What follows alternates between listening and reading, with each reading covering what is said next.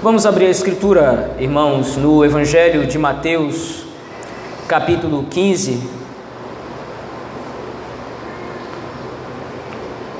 Evangelho, segundo escreveu Mateus, capítulo 15, versículo 21 ao 28.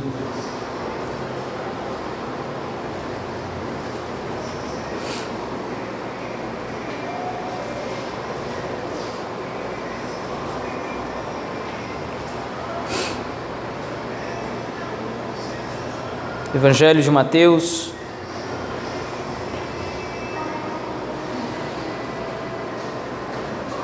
capítulo 15, versículo do 21 ao 28, assim nos diz o texto da palavra do Senhor.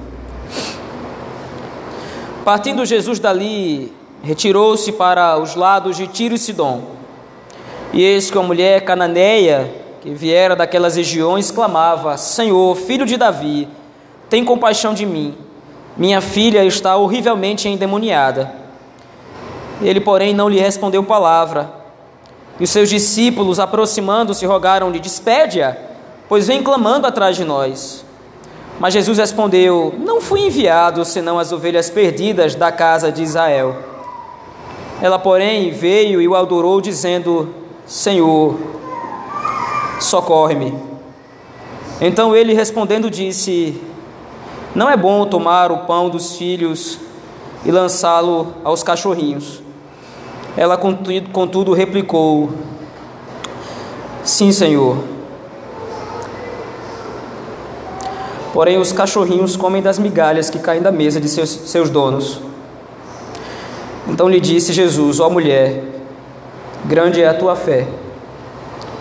Faça-se contigo como queres. E desde aquele momento sua filha ficou sã.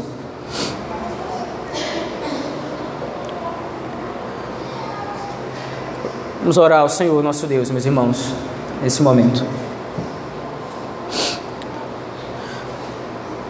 Pai Todo-Poderoso, temos lido a tua palavra e agora te pedimos que o Senhor nos exorte através dela, que o Senhor nos pastoreie o coração, possamos ser edificados pela tua palavra, Senhor. É assim que nós oramos no nome de Jesus Cristo, teu Filho. Amém. O texto de Mateus, no capítulo 15, como nós já temos visto, irmãos, começa com uma discussão entre Cristo e os fariseus. Uma discussão em que os fariseus arrogantemente estavam acusando os discípulos de Cristo de praticar algo que estava fora da tradição dos anciãos. Os discípulos estavam comendo, estavam fazendo refeições, mas a tradição, especificamente a Mishnah, um livro ou uma tradição específica dos fariseus, dizia que as refeições deveriam ser feitas após a pessoa lavar as mãos. E como nós vimos, isso não era para os judeus e para os fariseus especificamente. Isso não era simplesmente um ato de higiene, mas tinha a ver com a interpretação que os fariseus faziam da lei do Antigo Testamento através desse ato de lavar as mãos, os fariseus achavam que estavam refletindo a santidade do próprio Deus em suas vidas. Mas deixa que Cristo denuncia que isso, na verdade, são preceitos de homens. Na verdade, os fariseus estavam se portando de maneira arrogante e presunçosa. Eles achavam que eles mesmos podiam obedecer à lei do Senhor e promover para si mesmos algum tipo de purificação que somente Deus pode fazer na vida do homem. Ao que Cristo denuncia que o que contamina o homem não é o que entra nele, isto é, o alimento ou o comer sem lavar as mãos, mas o que contamina o homem é algo que sai do coração, isto é, o pecado que já está presente na sua natureza caída ao ser executado, ao darmos vazão à natureza caída dos nossos corações, nós então nos contaminamos, isto é, nós pecamos contra o Senhor. O contraste agora que Mateus deseja fazer com essa posição arrogante dos fariseus é expor este relato do versículo 21 ao versículo 28. Mais uma vez, a partir do versículo 21, o Senhor Jesus Cristo sai daquela localidade em específico e essa, esse movimento geográfico de Cristo, como nós já temos visto, é um recurso literário do autor para iniciar uma nova sessão. Todas as vezes que Mateus quer demonstrar que uma nova sessão do seu evangelho está começando ou um outro tema vai ser tratado, ele geralmente faz isso colocando a movimentação de Cristo, quando ele parte para alguma outra localidade. Mas apesar de ser então um novo tema a ser tratado, como disse anteriormente, Mateus está preocupado em fazer um contraste entre a postura arrogante dos fariseus com o relato dessa mulher, que no versículo 22, segundo esse primeiro evangelho, é descrita apenas como uma mulher cananeia. Apesar da nacionalidade dessa mulher, ou apesar das características dessa mulher serem resumidas aqui no evangelho de Mateus, no evangelho de Marcos, no capítulo 7, do 24 ao 30, essa mesma mulher ela é apresentada com um pouco mais de detalhe. É uma mulher cirofenícia, isto é, uma mulher que habitava as regiões gentílicas de Israel. Enquanto que Jerusalém era majoritariamente habitada por judeus, judeu puro sangue, por assim dizer, essas outras regiões, especificamente as cidades de Tiro e de Sidom, eram maiormente ou majoritariamente habitadas por, por gentios, na verdade. E agora o fato é que essa caracterização que está sendo feita pelo texto demonstra o afastamento da situação dessa mulher. Ela não era judia, pelo menos não era judia de nascimento, provavelmente era uma prosélita. Uh, ela estava agora numa cidade, como disse, densamente povoadas por gentios, isto é, pessoas que não tinham conhecimento, pelo menos um conhecimento aprofundado da lei de Moisés, e não obedeciam à lei de Moisés em detalhes ou à risca, como os fariseus exigiam dos habitantes, por exemplo, especificamente de Jerusalém. Mas apesar desse distanciamento cultural dessa mulher, há algumas informações que nós podemos levantar a respeito dela. Além dela ser gentia, o clamor dessa mulher é muito específico. Veja aí na continuação do versículo 22. Ela vinha daquelas regiões de Tiro e Sidom e clamava: Senhor, filho de Davi. Como nós vimos em alguns textos passados, essa expressão filho de Davi é uma expressão muito específica para se referir ao Messias. Para que alguém pudesse clamar Jesus, filho de Davi, ou Senhor, filho de Davi, era necessário que estivesse familiarizada com a história do povo de Israel no passado, ou mais distante no passado, especificamente o pacto davídico.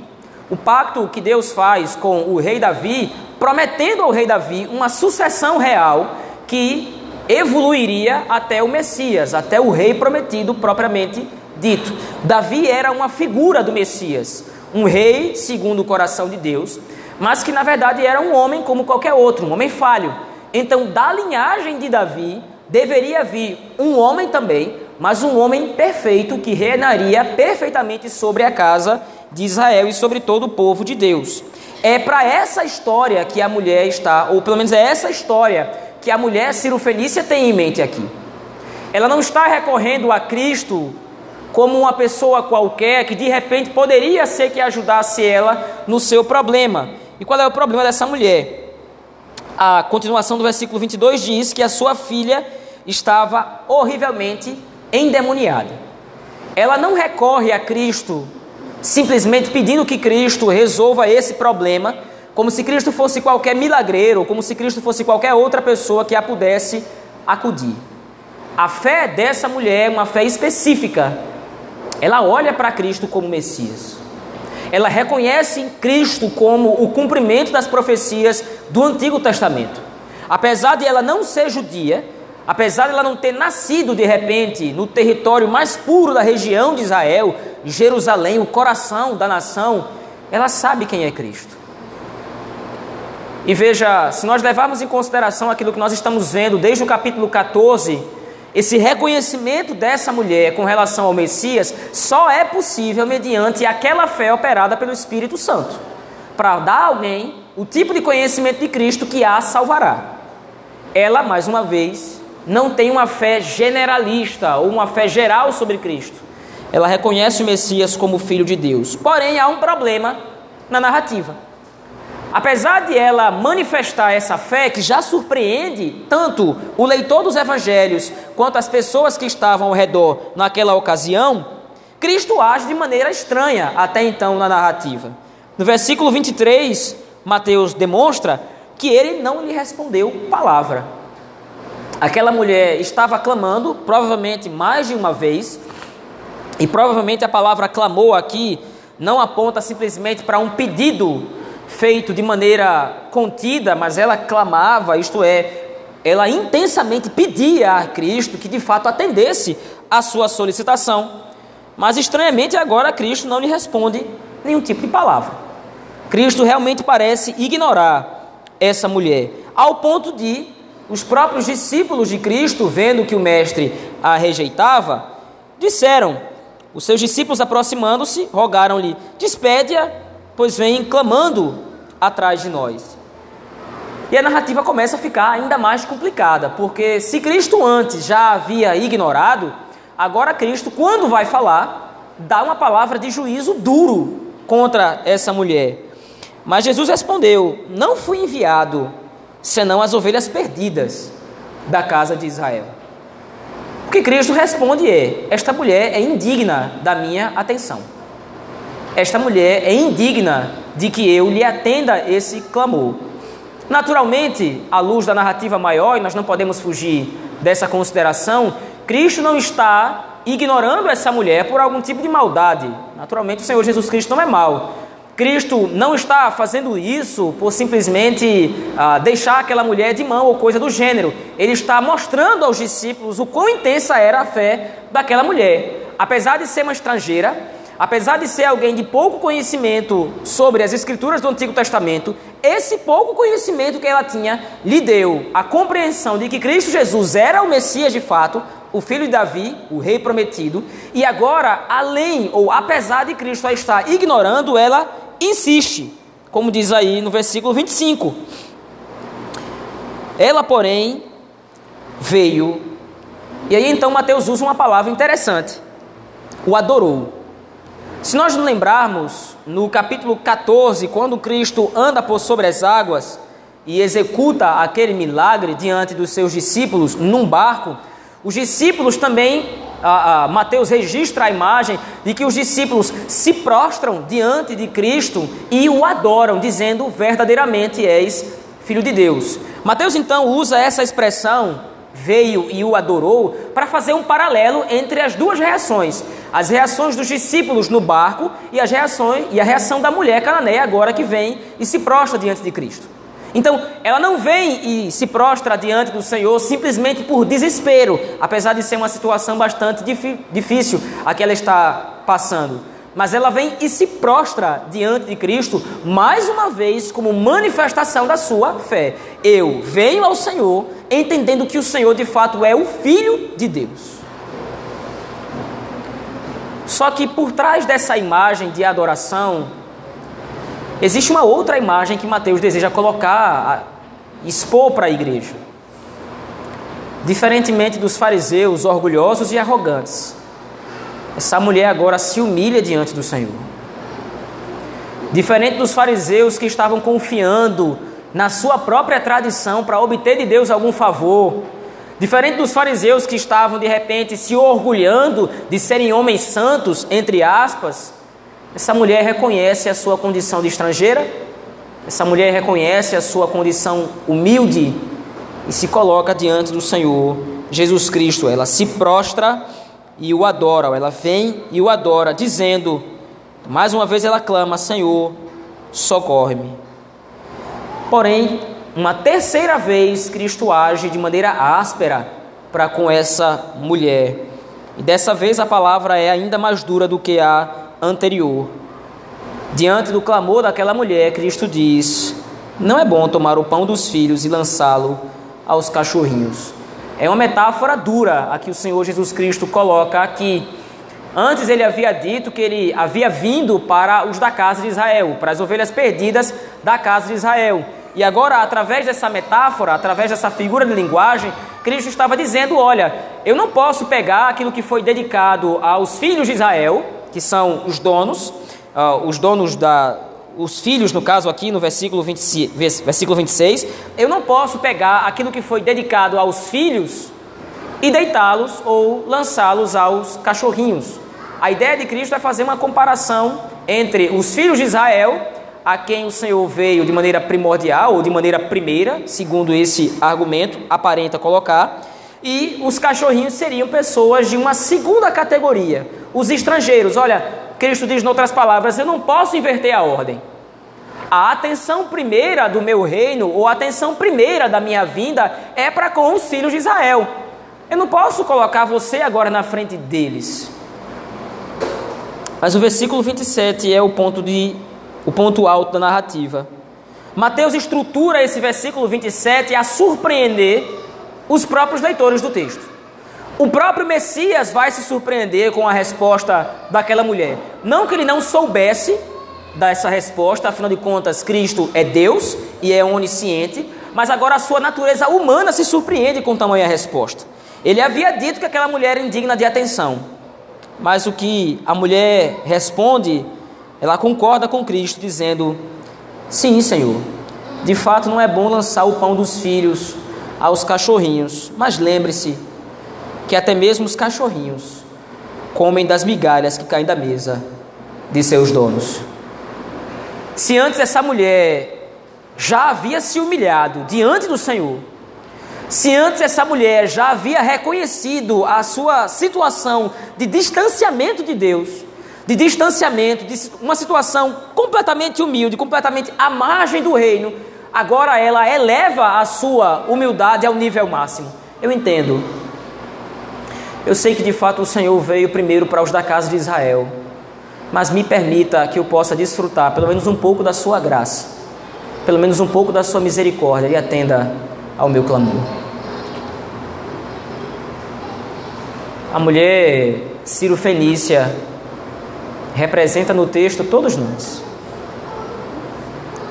Isto porque todos nós estávamos numa condição completamente indignas do reino.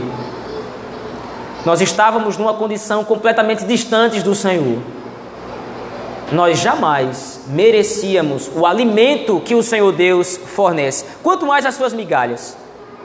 Nós jamais seríamos dignos de nos alimentar, jamais seríamos dignos de conviver com o Senhor, porque nós somos pecadores, nós somos carentes da graça do Senhor nosso Deus. Mas agora Mateus usa essa história e essa narrativa, ele usa toda a fé dessa mulher para demonstrar o tamanho da misericórdia de Cristo em nos socorrer. Nós, nós éramos estrangeiros, nós estávamos distantes do Senhor, nós éramos indignos da Sua graça e da Sua misericórdia, mas Ele não somente nos atende o clamor, como nos faz desfrutar de toda a abundância do reino dos céus. Como disse antes, a narrativa aqui é um contraste poderoso com a reação dos fariseus. Os fariseus recorriam ao legalismo e ao moralismo para obter de Deus alguma coisa, ou melhor, achando que através disso poderiam obter de Deus alguma coisa. Mas nós devemos nos lembrar aqui nesse texto, meus irmãos, que Deus resiste aos soberbos. E quando o escritor bíblico relata isso, que Deus resiste aos soberbos, a ideia da palavra lá é que Deus contende com os soberbos. Se há no nosso coração alguma raiz de orgulho, se há no nosso coração alguma raiz de arrogância, entenda, Deus não somente é contrário a esse sentimento, quanto luta contra esse sentimento. E na história nós sabemos bem que não há ninguém que lute com Deus e prevaleça. Porém, o escritor bíblico complementa: Deus resiste aos soberbos, ele luta contra os soberbos mas Ele dá graça aos humildes. Qualquer pessoa que se achegue ao Senhor Jesus Cristo com um coração arrogante vai ser não somente rejeitada, vai ser resistida fortemente por Ele. Por outro lado, qualquer pessoa que se achegue a Cristo com humildade, reconhecendo a sua condição de pobre pecador, certamente será ouvida pelo Criador. E isso se aplica às mais diversas áreas da nossa vida, das nossas vidas, meus irmãos. Aqui nesse caso, especificamente nessa narrativa, nós estamos tratando de um milagre. A mulher cananeia ou a mulher cirofenícia, ela deseja que Cristo liberte a sua filha de uma possessão demoníaca. Ela deseja um milagre da parte do Senhor. E lembre-se que os milagres nos evangelhos apontam para o poder salvador de Cristo. Então, a libertação que está sendo promovida para a filha da mulher cirofenícia demonstra a salvação que agora chegara à sua casa. Ela tem fé em Cristo, não simplesmente porque Cristo pode executar um milagre, mas porque Cristo pode salvá-la e também a sua filha. Mas mais uma vez, como disse, esse caso e essa situação se aplica às mais diversas áreas da nossa vida. A arrogância, a prepotência dos nossos corações muitas vezes nos impedem de desfrutar de bênçãos mais profundas do Senhor, porque nós o tratamos simplesmente como alguém que de repente poderia nos atender, porque nós fazemos alguma coisa para ele. Muitas vezes nós deixamos de fruir bênçãos da parte de Deus. Entenda, eu não estou colocando aqui simplesmente bênçãos materiais. Estou colocando o favor do Senhor, a graça do Senhor, a paz de espírito que foi prometido pela Escritura que seria ou estaria conosco. Nós deixamos muitas vezes de desfrutar de todas as bênçãos do reino dos céus de maneira mais profunda ou mais poderosa, porque o nosso coração é orgulhoso, porque o nosso coração é arrogante. Nós preferimos muitas vezes dar ouvidos ao orgulho, à vaidade do nosso coração. Nós muitas vezes cedemos à tentação de não reconhecer as nossas faltas, de não reconhecer os nossos pecados, de não reconhecer as nossas lutas. Por causa disso, então, o Senhor nos priva muitas vezes de um benefício maior da Sua graça, por causa da nossa arrogância. Ao invés de agir como uma mulher cirofenícia que se humilha e desce ao nível mais baixo de humilhação diante do Senhor. Olha, eu sei que o Senhor veio primeiro para os da casa de Israel, mas me permita então, como um cachorrinho, me alimentar das migalhas que caem da sua mesa, por favor. Ao invés de muitas vezes nós imitarmos a postura da mulher cirofenícia, nós preferimos imitar a postura dos fariseus arrogantes. Mas lembre-se, a fé é um instrumento do Senhor para nossa humilhação. Se você tem fé em Cristo, se você reconhece que Cristo é o seu Senhor, essa fé, essa capacidade que você tem agora de confiar em Cristo, de confiar no Messias, lembra a você todos os dias que você não pode salvar-se. Se você tem fé em Cristo, a própria fé é um demonstrativo da sua impotência diante do Senhor. A arrogância, o orgulho é algum tipo de reclamação de poder. Se eu tenho no meu coração arrogância, se eu tenho no meu coração orgulho, é porque eu estou dizendo eu posso fazer alguma coisa em relação a isso aqui. Se eu sou orgulhoso para com alguém ou alguma situação, eu estou dizendo que eu sou digno demais eu sou alto demais, eu sou excelente demais para me rebaixar, para me humilhar diante dessa situação e tentar resolver isso pelas vias da humildade. Em outras palavras, meus irmãos, a arrogância é um tipo de sentimento de Deus. Quando eu dou ouvidos à arrogância, é orgulho do meu coração. Eu estou dizendo, eu sou tão digno quanto Deus. E eu não vou me humilhar diante de absolutamente ninguém. Porém, a postura que é exigida de nós diante das Escrituras é exatamente o contrário. O que é que nós tínhamos diante do Senhor? O que é que nós podíamos fazer para Deus, a fim de que Ele olhasse para nós? Qual era a vantagem, ou qual é a vantagem que Deus tira de nós em nos atender o pedido se Deus não olhar com graça para nós, Ele simplesmente não vai ver motivo algum para olhar para nós. Que nós não somos nada, nós não temos absolutamente nada para lhe oferecer. É o que responde Cristo a essa mulher. Ela, contudo, replicou: Sim, Senhor, porém os cachorrinhos comem das migalhas que caem da mesa de seus donos. Então disse-lhe Jesus: Ó mulher, grande é a tua fé. É interessante como Cristo coloca isso aqui. Veja, ela se humilha no nível mais baixo diante do Senhor, ao que o Senhor Jesus Cristo diz: Grande é a tua fé. E é interessante isso. Os fariseus são caracterizados por Cristo na narrativa anterior, do versículo 1 ao versículo 20. Cristo chama os fariseus de loucos ou cegos. Cristo rebaixa os fariseus e enaltece a mulher Ciro Fenícia. Aqueles homens arrogantes e orgulhosos foram considerados como nada diante de Cristo, ao passo que a mulher, que se considerava nada diante de Cristo, é exaltada pelo Senhor. Capítulo 15, versículo 21 a 28 de Mateus demonstra para nós a dinâmica bíblica de que os humilhados serão exaltados. Aqueles que humilham a si mesmos diante do Senhor, reconhecendo a grandeza de Deus em sua graça e misericórdia, certamente serão recompensados com o atendimento de suas súplicas diante de Deus. Mateus usa essa passagem também para demonstrar o alcance do Evangelho. Veja, é uma mulher estrangeira, uma mulher que tinha pouco conhecimento, mas esse pouco conhecimento que ela tinha deu a ela noção suficiente para reconhecer Cristo como Messias. É claro que isso pela operação do Espírito Santo. Mas Mateus agora está alertando a igreja: vejam, através da obediência aos mandamentos do Senhor, é possível que a natureza pecaminosa de seus corações nutram em vocês algum tipo de orgulho ou vaidade, ao ponto de vocês se acharem muito melhor do que as pessoas lá fora. Só que nós não somos. Assim como cada um dos pecadores lá fora, nós um dia estávamos perdidos. E as portas da graça estão abertas a todas as pessoas que foram eleitas pelo Senhor. Não importando a sua situação social, não importando a sua situação financeira, não importando que tipo de roupa ela veste ou coisa do gênero. E por que que o evangelho não tem nenhum tipo de restrição social, cultural ou étnica. Porque o Evangelho nos demonstra que todos estão debaixo de uma mesma condição. Todos são pecadores diante de Deus. E isso é uma condição suficiente para nivelar todos os homens no, no mais baixo nível diante do Senhor.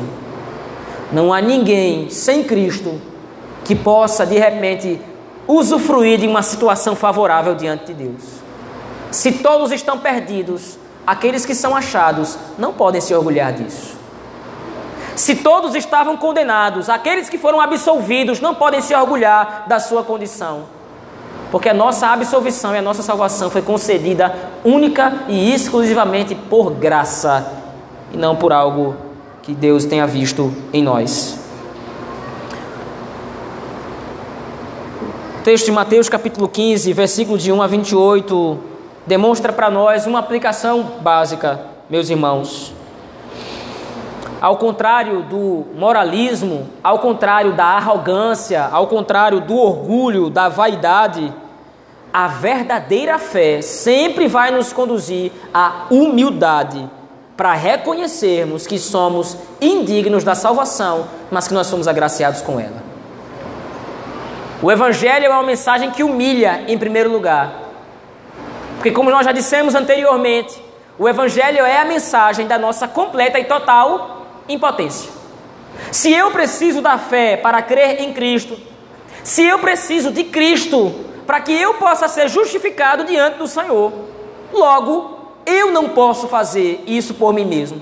Eu não posso me salvar, eu não posso me redimir, eu não posso me santificar e eu não posso, pelas minhas próprias forças, caminhar de maneira digna diante do Senhor. Então, antes da mensagem gloriosa do Evangelho provocar no nosso coração alegria, paz e conforto no Senhor por causa da nossa salvação, o Evangelho provoca em nós humildade e humilhação diante do Senhor nosso Deus. Como nós dissemos noutra ocasião, meus irmãos, não há espaço no reino dos céus para arrogantes. Não há espaço no reino dos céus para orgulhosos. Não há espaço no reino dos céus para moralistas, para legalistas. A porta do evangelho é estreita. A porta da graça é apertada. E para que alguém entre por ela, é necessário que deixe do lado de fora toda a sua bagagem de orgulho, vaidade e prepotência. Se alguém quer entrar no reino, Se alguém quer fazer parte do corpo de Cristo, abandone o seu orgulho, abandone o seu coração duro. Reconheça que não é nada. Reconheça que é como cachorrinhos que deveriam se alimentar somente das migalhas que caem da mesa do Senhor. Reconheça que o Senhor é bondoso e misericordioso, e essa é a única razão que nos faz desfrutar do seu amor e da sua graça. Todos nós vivíamos numa condição de perdição e condenação. Todos nós vivíamos numa condição de reprovação diante do Senhor. Reprovação dos nossos atos, reprovação do nosso estilo de vida, reprovação da nossa condição espiritual. E foi Cristo, mediante a sua, a sua graça, que nos deu um lugar à mesa de seu Senhor. Foi Cristo, pela sua graça e pela sua misericórdia, que nos convocou à sua comunhão foi Cristo, pela sua graça, pela sua misericórdia, que nos trouxe ao reino, e somente por causa disso. Eu concluo aqui, meus irmãos, dizendo que, julgando nós que, ou julgando a mulher cirofenícia que poderia usufruir de migalhas, esse era o desejo dela. Eu não quero os enormes bens que o Senhor tem para dar aos filhos de Israel. Eu não quero a enorme graça que o Senhor tem para oferecer para com os filhos de Israel, mas eu sei que se eu me alimentar das migalhas que caem da sua mesa, eu serei contemplada com graça suficiente para que meu problema seja resolvido. A mulher sírio-fenícia quis migalha e recebeu da parte de Deus um banquete completo com a salvação. Da mesma, mesma forma, nós nós estávamos no mundo mendigando, nós estávamos no mundo perdido, distantes do Senhor. Mas o Senhor não olhou para a nossa condição como impedimento da manifestação da Sua graça e nos tirou da mendicância de um mundo caído para a abundância e glória do Seu Reino. Vamos orar ao Senhor nosso Deus, meus irmãos. Pai Todo-Poderoso, Obrigado, Senhor, pela poderosa lembrança da nossa condição inferior diante do Senhor. Obrigado, Senhor Deus, por nos lembrar que nós viemos de uma condição completamente miserável diante de Ti. Espiritualmente falando, nós estávamos completamente perdidos. Nem mesmo das Tuas migalhas éramos dignos de nos alimentar. Mas o Senhor, com graça e com misericórdia, não nos deu migalha. O Senhor nos deu o pão vivo que desce do céu. O Senhor nos deu a vida eterna com abundância em Cristo. Quando o Senhor irrompeu fé nos nossos corações, para reconhecer a Cristo como filho de Davi. Obrigado por isso, Senhor. Guarda esta palavra em nossos corações. Nos fortalece através dela Impede, Senhor, que nós nos envaideçamos. Impede, Senhor, que o nosso coração se orgulhe de alguma coisa. Retira de nós a arrogância, retira de nós a soberba. Nos faz humildes, nos faz servos uns dos outros, a fim de que nós possamos desfrutar cada vez mais das tuas bênçãos espirituais em Cristo porque sabemos que o Senhor resiste aos soberbos, mas dá graça aos humildes. É assim que nós oramos. Em nome poderoso e bendito de Jesus Cristo, teu Filho, nosso Senhor. Amém.